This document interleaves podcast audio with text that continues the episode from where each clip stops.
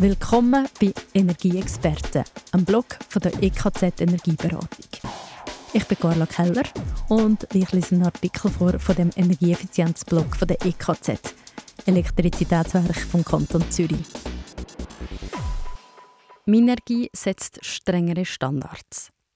Minergie setzt seit einem Vierteljahrhundert Maßstäbe für energieeffizientes Bauen in der Schweiz. Zu seinem Jubiläum hat der Verein die Standards überarbeitet und nochmals verschärft. Verfasst von Ümit Joker. Minergie steht bereits seit 25 Jahren für energieeffizientes Bauen. Zum Jubiläum hat der Verein nun seine Standards einmal mehr überarbeitet.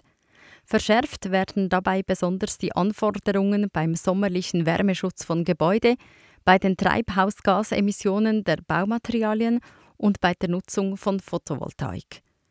Neu werden zudem alle vom Bund und Kanton getragenen Gebäudelabel harmonisiert. Dazu gehört auch Minergie. Geschäftsleiter Andreas Meyer Primavesi fasst die wichtigsten Änderungen zusammen. Der sommerliche Wärmeschutz von Gebäuden gehört zu jenen Themen, die in Zukunft noch mehr Raum einnehmen dürften.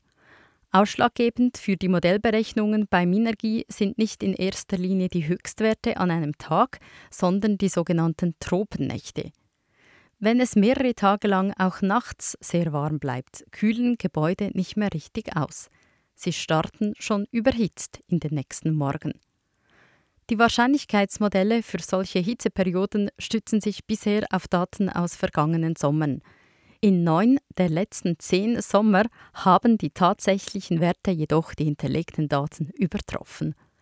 Neu soll der Wärmeschutz deshalb auf Klimadaten für die Zukunft basieren. Grundlage sind die Berechnungen des Bundesamtes für Meteorologie und Klimatologie zur Temperaturentwicklung für die kommenden Jahrzehnte. So kann die zunehmende Häufigkeit von Hitzesommern in der Schweiz besser berücksichtigt werden. Gebäude mit Minergie-Label müssen fortan den Nachweis erbringen, dass sie auch künftigen Hitzeperioden standhalten. Treibhausgasemissionen bei der Herstellung von Baumaterialien gehören zu den jüngeren Themen bei Minergie. Die Produktion von Beton, Stahl oder Glas verursacht sehr viel CO2. Eine konventionelle Bauweise mit solchen Materialien ist darum mit dem Minergie-Standard eigentlich nicht mehr vereinbar.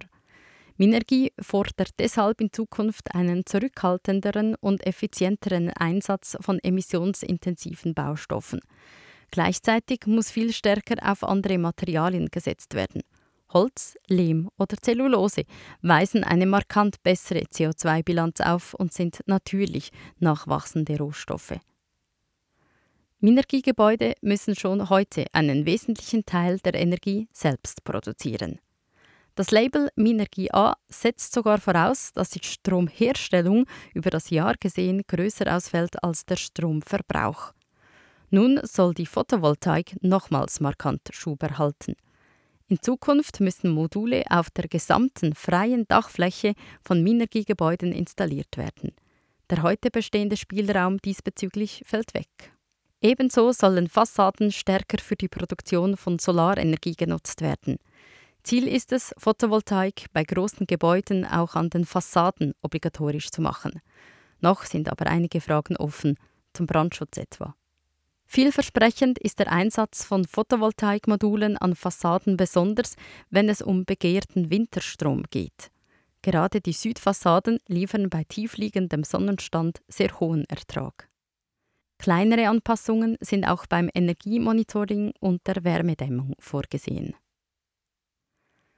Das Energiemonitoring von Minergie erfasst und wertet aus, wie viel Energie in einem Gebäude etwa für Heizung oder Warmwasser verbraucht wird. Dieses automatisierte Monitoring war bisher ab 2000 Quadratmetern Nutzfläche Pflicht. Neu soll diese aber bereits ab 1000 Quadratmetern gelten. Damit können Plan- und Messwerte künftig in allen Minergiegebäuden verglichen werden – mit Ausnahme von kleineren Mehrfamilienhäusern und Einfamilienhäusern. In der Wärmedämmung liegen die Ursprünge von Minergie.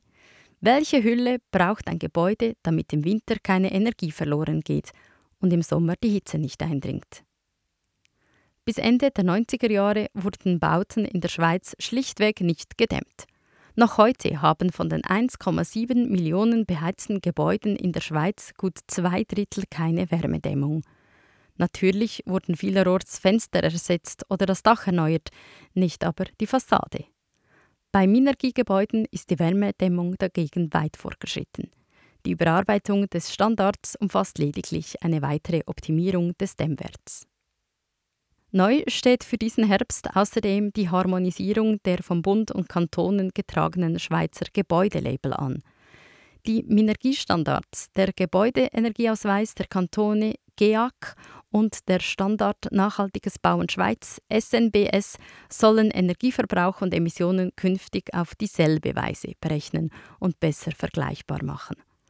Alle Trägerorganisationen übernehmen darum fortan die Berechnungsmethoden, die auf der Normierung des GEAC basieren. Die Norm wird von den kantonalen Energiedirektoren genehmigt und ist demokratisch legitimiert. Minergie wird zur alleinigen Betriebsorganisation für Schweizer Gebäudelabel. Im Verein laufen nicht nur Zertifizierung und Qualitätssicherung, sondern auch Kommunikation und Weiterbildung zusammen. So können in Zukunft alle Zertifizierungsanträge auf derselben Plattform eingereicht und erfasst werden. Ebenso lassen sich die verschiedenen Label auf diese Weise schon bei der Antragstellung vergleichen. Ein neues Koordinationsgremium soll außerdem dafür sorgen, dass strategische Entwicklungen der Trägerorganisationen aufeinander abgestimmt und gemeinsam vorgenommen werden.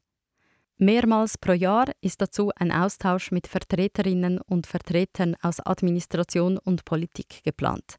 Grundlage aller Entwicklungen bleiben die drei Leitlinien.